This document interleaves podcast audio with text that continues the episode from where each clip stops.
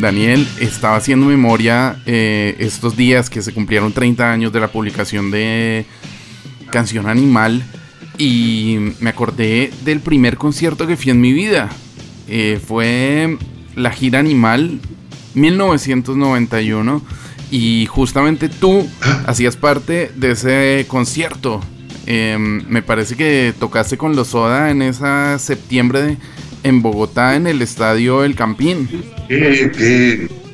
Que, me hace sentir tan halagado que me pone feliz. Fuiste mi primer concierto. ¿Qué fue? ¿En el Campín era? Sí, en el Campín, en Bogotá. Sí.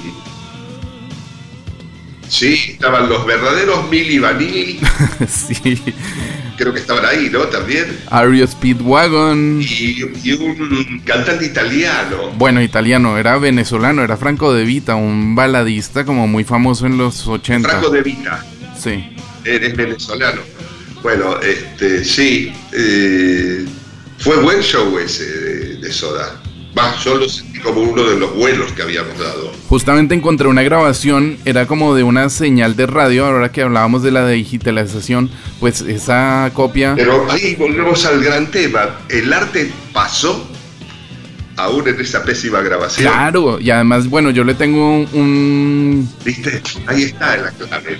Yo le tengo un cariño sentimental, evidentemente, fue el primer concierto el que fui en toda mi vida, era muy joven, era el álbum era el momento, eh, uno de los momentos más felices Sí. que he tenido en mi vida fue poder ver ese show de la gira de canción Animal en Bogotá. ¿Y la, la encontraste en YouTube? No, la encontré en, en esos blogs malditos, Sebas y yo les decimos blogs malditos cuando se empezaba a MP3ear todo. De hecho lo hablamos en algún momento contigo cuando mm, se digitalizó, se digitalizó, se MP3izó Es verdad. toda la, la música en un blog lo encontré. Qué, qué bueno el Petrizó, ¿eh? sí.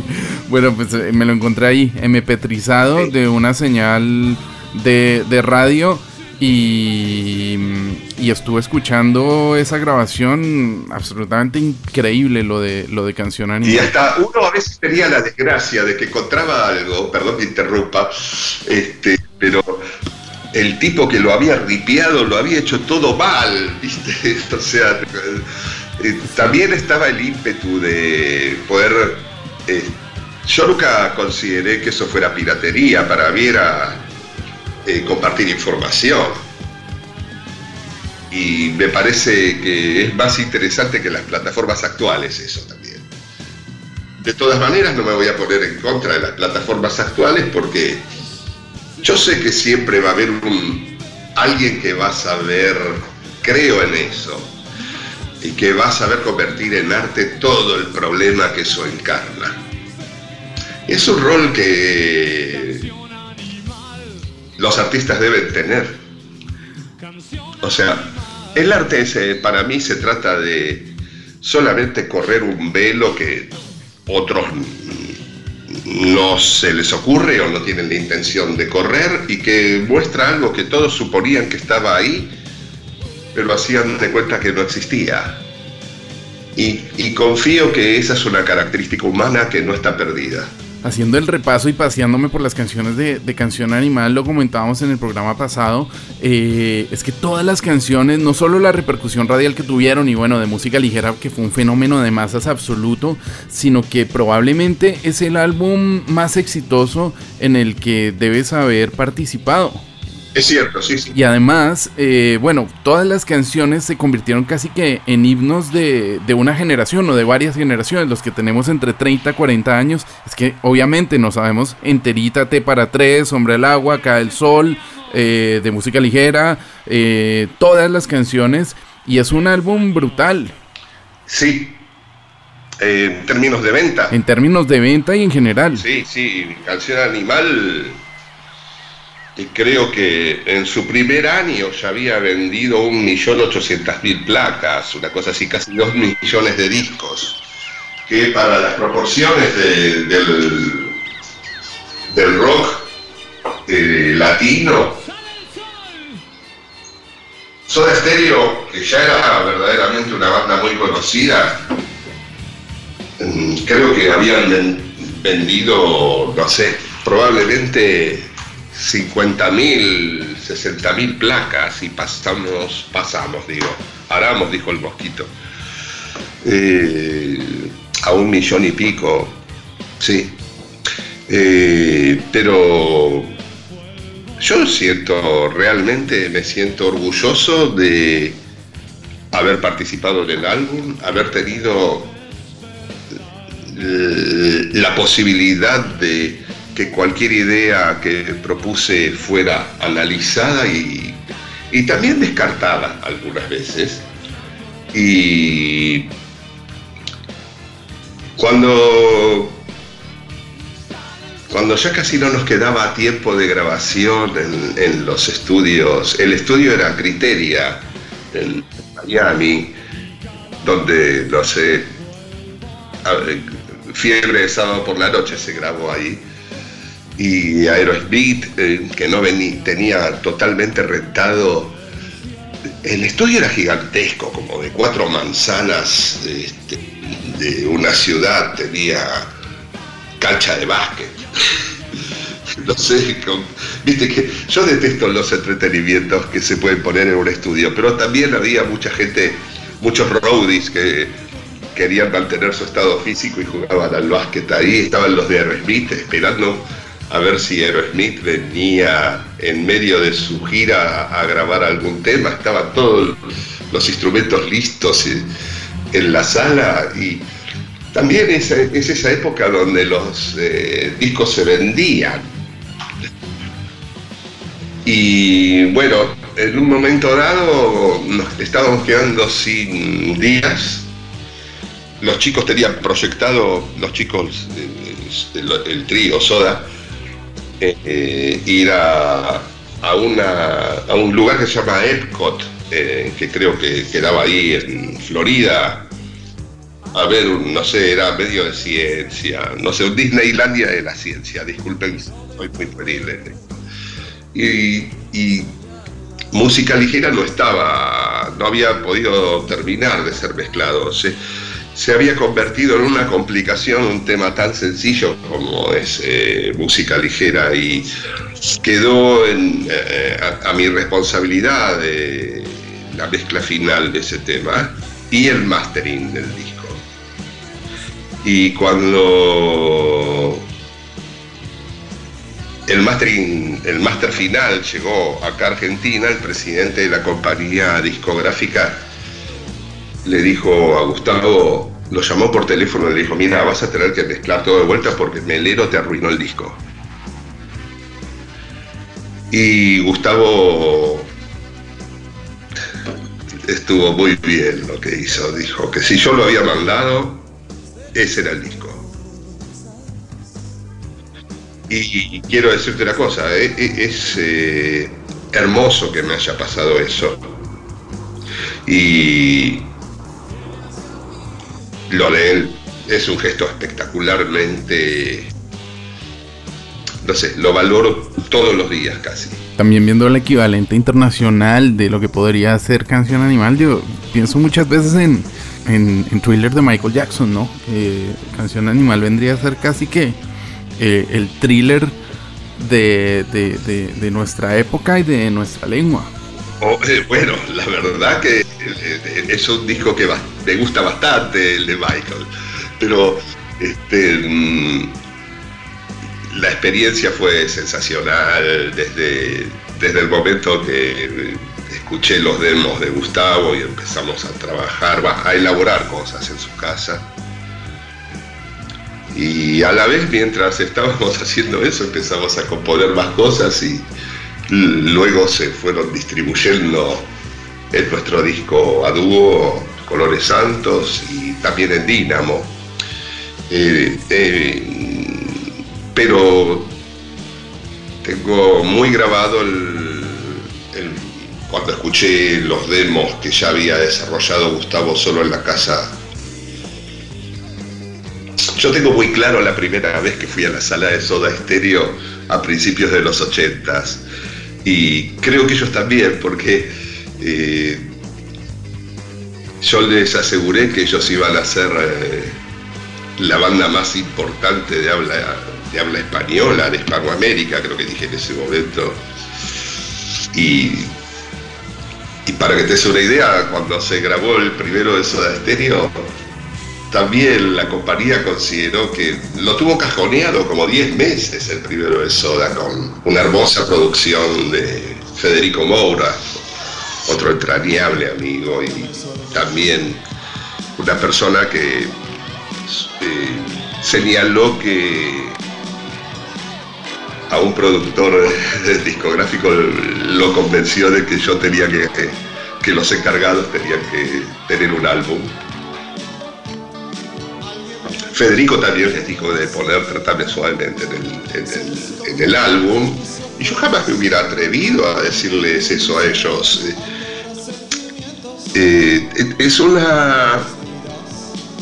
Es un tejido de aprecio por la música y de ilusiones realmente maravilloso.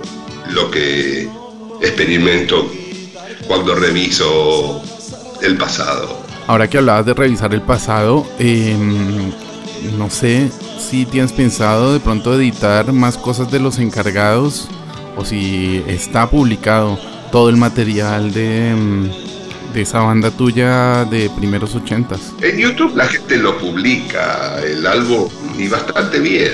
Eh, pero digamos, vos hablabas por ahí de los álbumes inéditos de los encargados. Eh, creo que el disco de los encargados tiene un sello, tiene una mácula, tiene una cantidad de defectos y virtudes tan interesantes que creo que finalmente los otros discos inéditos entran en el universo de que tal vez yo presentía que no estaban todavía las cosas listas ahí. Pero no es algo que tengo en mi consideración. Prefiero que ocurra cuando muera.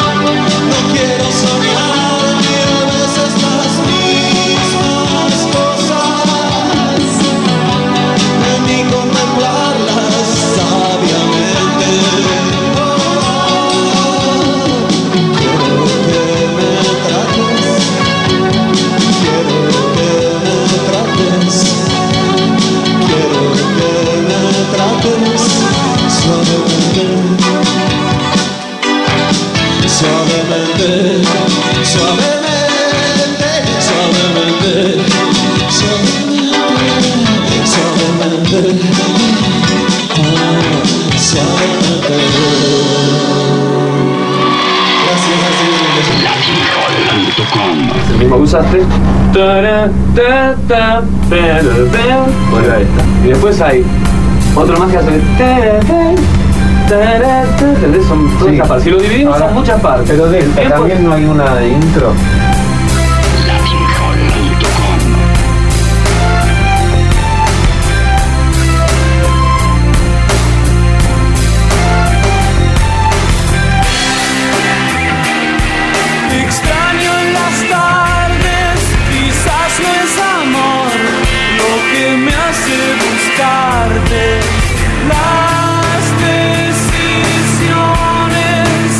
Daniel, hay otro de esos chicos que están bastante barbudos y peludos que, se atravesó en algún momento de tu carrera y se convirtió en una, en una alianza bastante visionaria. Yo quiero decir que por allá en los 90 eh, los audífonos de nuestros Walkman amarillo no daban para, para, para, para de pronto reproducir el sonido que puede tener este disco. Quiero que me hables de Colores Santos y quiero que me hables de esa, de esa relación con Cerati.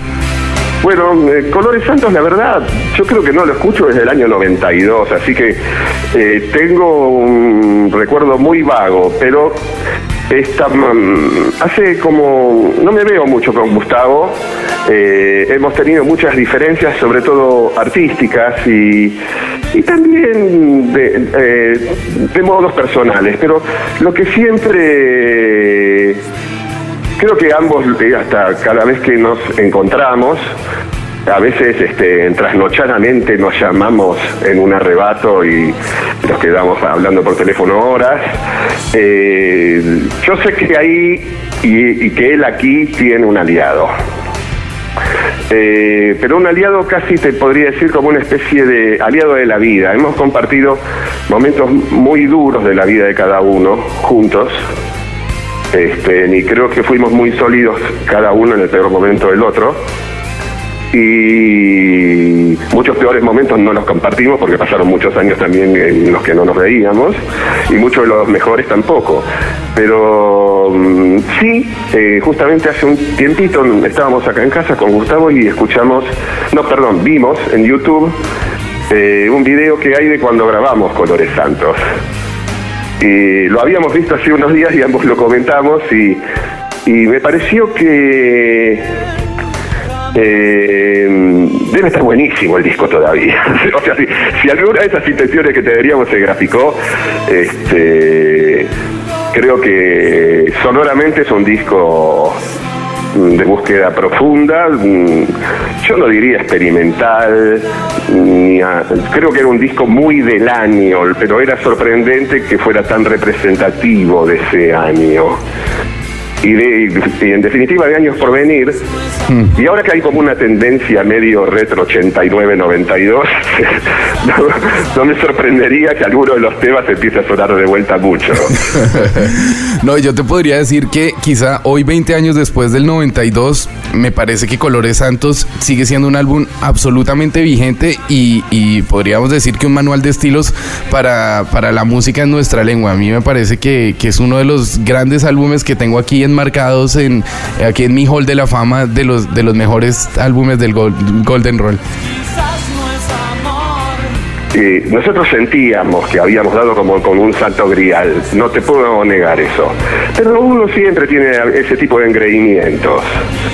Eh, la química era la exacta. Eh, eh, la las direcciones aún, las opiniones cuando eran, o sea, había, sabes que también creo que con Gustavo eh, desarrollamos algo que yo después teoricé, no, no en relación solo con Gustavo, pero en ese momento nuestra relación tenía algo muy interesante, que es que lo interesante que sucede cuando dos personas están tratando de hacer algo y eh, discrepan o difieren en, el opinar o en la intención que habría que tener, eh, el que gana es el que se da cuenta que el otro tiene razón. Porque el que tiene razón se queda igual, no tiene nada nuevo. Y el otro, el que ve razón, razón interesante en esa nueva cosa para él que, que no consideraba, es el que se llevó algo. Y creo que este, funcionó mucho este sistema aunque yo no lo tenía ni Gustavo tampoco, eh, y Gustavo, digamos, es mucho, es un tipo de liderazgo mucho más fuerte que yo. Este, pero creo que ejerció también esto de, ah, dale, a ver, probémoslo. Este, porque al final se trata de música. Sería buenísimo que se haga en otras escalas, por ejemplo, en escalas como las de la política social, ¿no? Pero este, qué sé yo, los intereses muchas veces en esas, en esas esferas hacen que se haga lo peor, aunque solo por tener razón. Cuando la razón no significa verdad. Alguien me ha dicho que la soledad se esconde tras tus ojos y que tu blusa guarda sentimientos que respiras. Tienes que comprender Daniel, la, la idea acá no es ponernos eh, a, a, a husmear entre tus cosas y a llenarnos de, de morbo, porque para nada. Pero quiero preguntarte por el regreso de Soda y quiero también preguntarte por tu ausencia de pronto en ese regreso. Eh, yo prefiero irme por las ramas.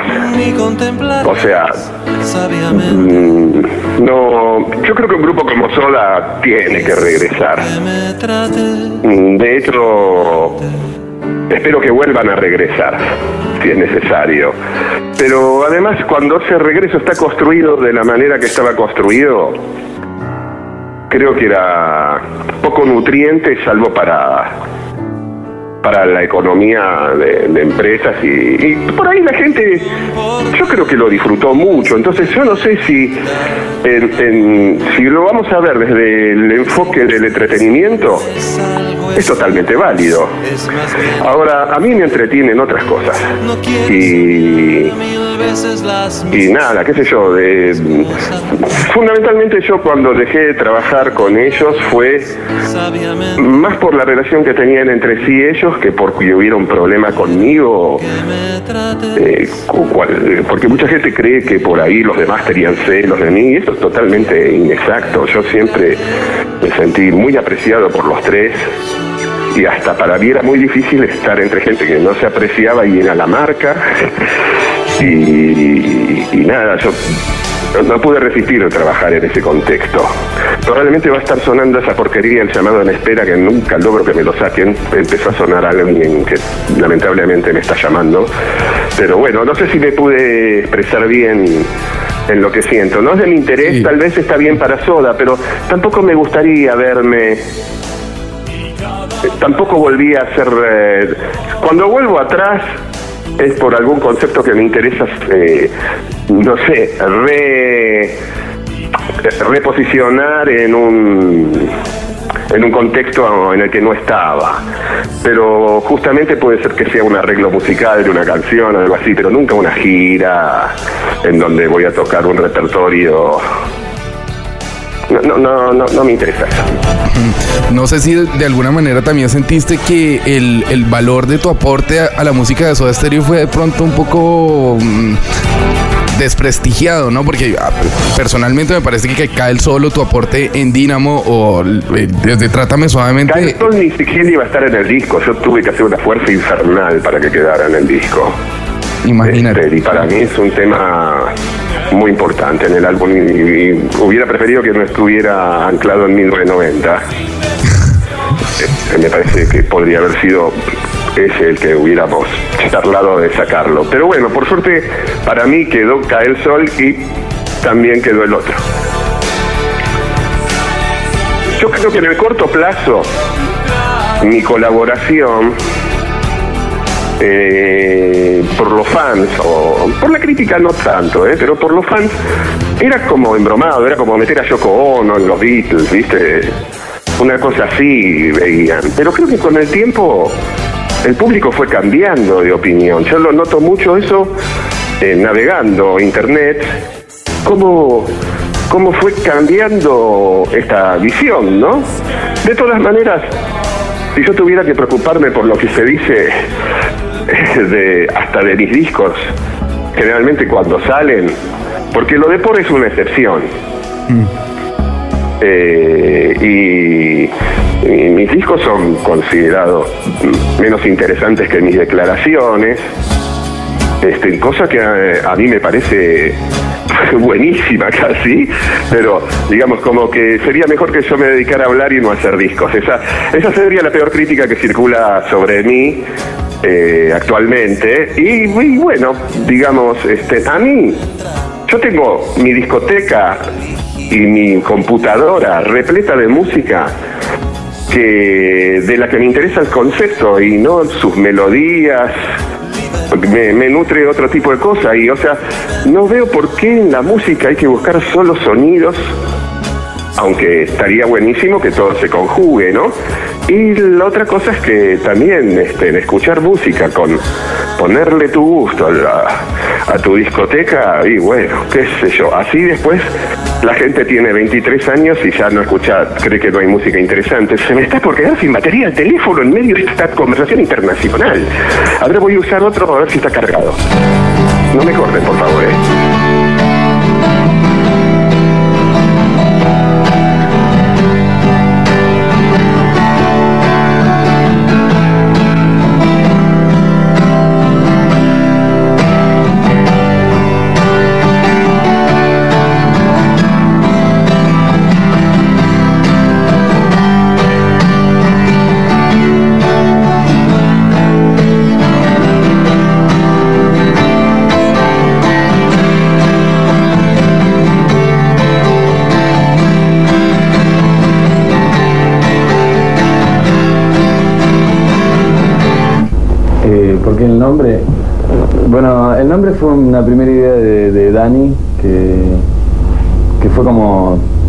Nombrando a, a lo que estábamos haciendo, ¿no?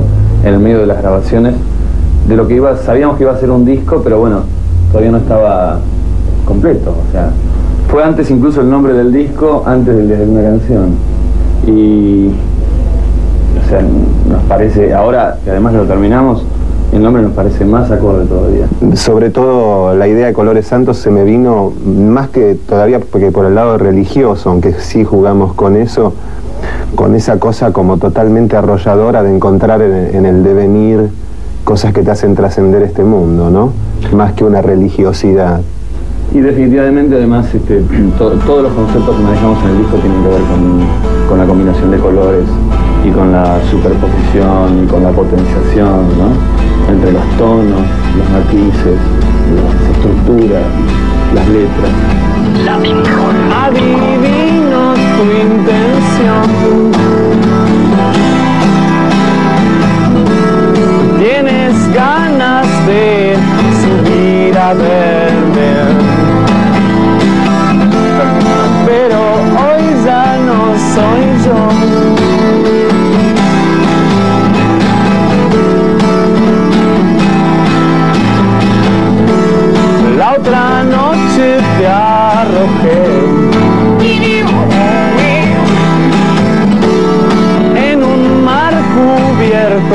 De lava ardiente. Pero hoy ya no soy yo. Ese acorde es brutal. Puede ser un accidente, nena. Pero hoy ya no soy yo. Bárbara la situación de esta canción porque el, el tipo es y no es él varias veces en el mismo día, por momentos, a veces. Es increíble. Paso días flotando. No me esperes, tengo ganas a veces.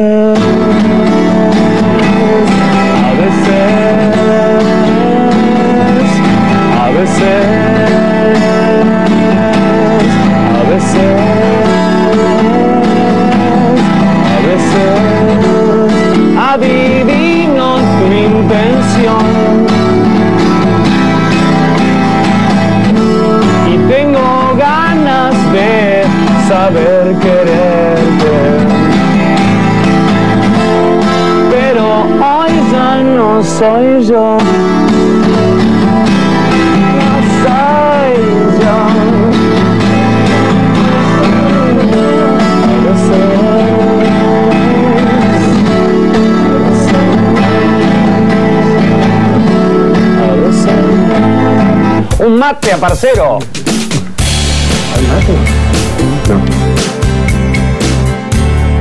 Esto es para que les crean a ustedes nada más. Sí, lo mío es impresentable, pero tengo la vanidad de hacerlo. Soy Daniel Melero a veces. Adivino tu intención.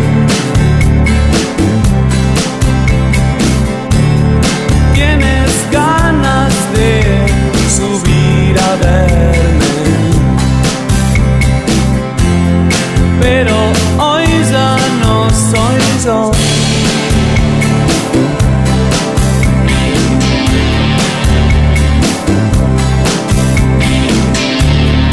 La otra noche te arrojé.